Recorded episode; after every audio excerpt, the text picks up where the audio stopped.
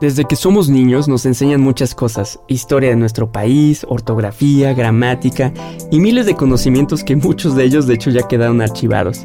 Seguimos estudiando en grandes universidades, trabajamos y ahí seguimos aprendiendo, pero pocas veces te enseñan a controlar tu mente.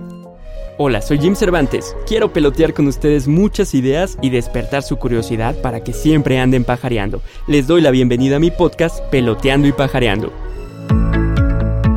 Algunas personas sí buscan la forma de aprender cómo hacerlo, porque ven las ventajas de controlarlo y exploran n número de técnicas disponibles para hacerlo.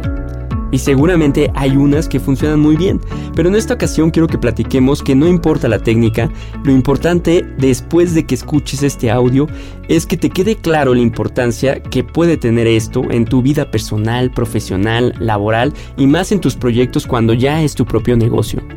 Domar nuestra mente no es una tarea fácil, ya que somos una explosión de emociones y cada día estamos expuestos a miles de estímulos. Si bien nadie aprende a hacerlo al 100%, sí te puedo decir que si lo practicas, vas a tener un gran dominio y vas a vivir mejor en todos los sentidos. Imagina que estás intentando abrir tu negocio, que es el sueño de toda tu vida un día conoces a una persona que puede ser el parteaguas entre tener un negocio pequeño o entrar a las grandes ligas de esa industria que te interesa. Durante la plática con esa persona, escuchas algo que no te pareció, pero que ni has analizado. Y porque tuviste un mal día o porque era un día de intolerancia, estallas en cólera o bien dices cosas no muy apropiadas. Creo te imaginarás el resultado después de esa conversación y tal vez estés pensando, no Jim, yo, si yo estuviera en esa situación y sé lo importante que es para mí, me comportaría, pero yo no creo que sea así, a menos de que hayas trabajado en el control de tu mente y de tus emociones. Y lo peor de todo es que ya pasada la situación te aseguro que en un 90% de las ocasiones habrá arrepentimiento de tu parte y te sentirás mal de haber reaccionado así. Y es que es justo eso, sobre reaccionaste y actuaste de manera impulsiva. Cuando hablamos de marcas, las marcas son queridas porque cuidan cada una de sus interacciones con los consumidores. Hasta cuando tienen una crisis por algún error, existe un departamento interno de relaciones públicas, agencias y gente muy experta para saber qué contestar, porque están muy conscientes de que un error en un diálogo puede acabar con la imagen que han construido por muchos años. Y es que eso es verdad, el ser humano siempre recuerda más fácilmente los errores de las personas que las cosas buenas. Contra la naturaleza humana no vamos a poder hacer algo y tú no tendrás todas esas agencias y expertos alrededor tuyo para asesorarte, por lo que mejor aprende de una vez por todas a controlar ese monstruo interno que es tu mente. Y aquí te comparto la mejor técnica que un día aprendí de algún experto. Primero estemos preparados que cada día estará lleno de estímulos positivos y negativos. Así cada vez que llegue algún estímulo a nosotros que nos despierte una emoción, cualquiera que sea, en primer lugar, reconozcamos qué emoción es y aprendamos que es totalmente normal experimentarla, así sea enojo, felicidad, frustración, incomodidad. Normalmente ante esa emoción le damos significado basado en nuestras experiencias pasadas o creencias, y es ahí cuando se detona nuestra reacción y nuestra respuesta.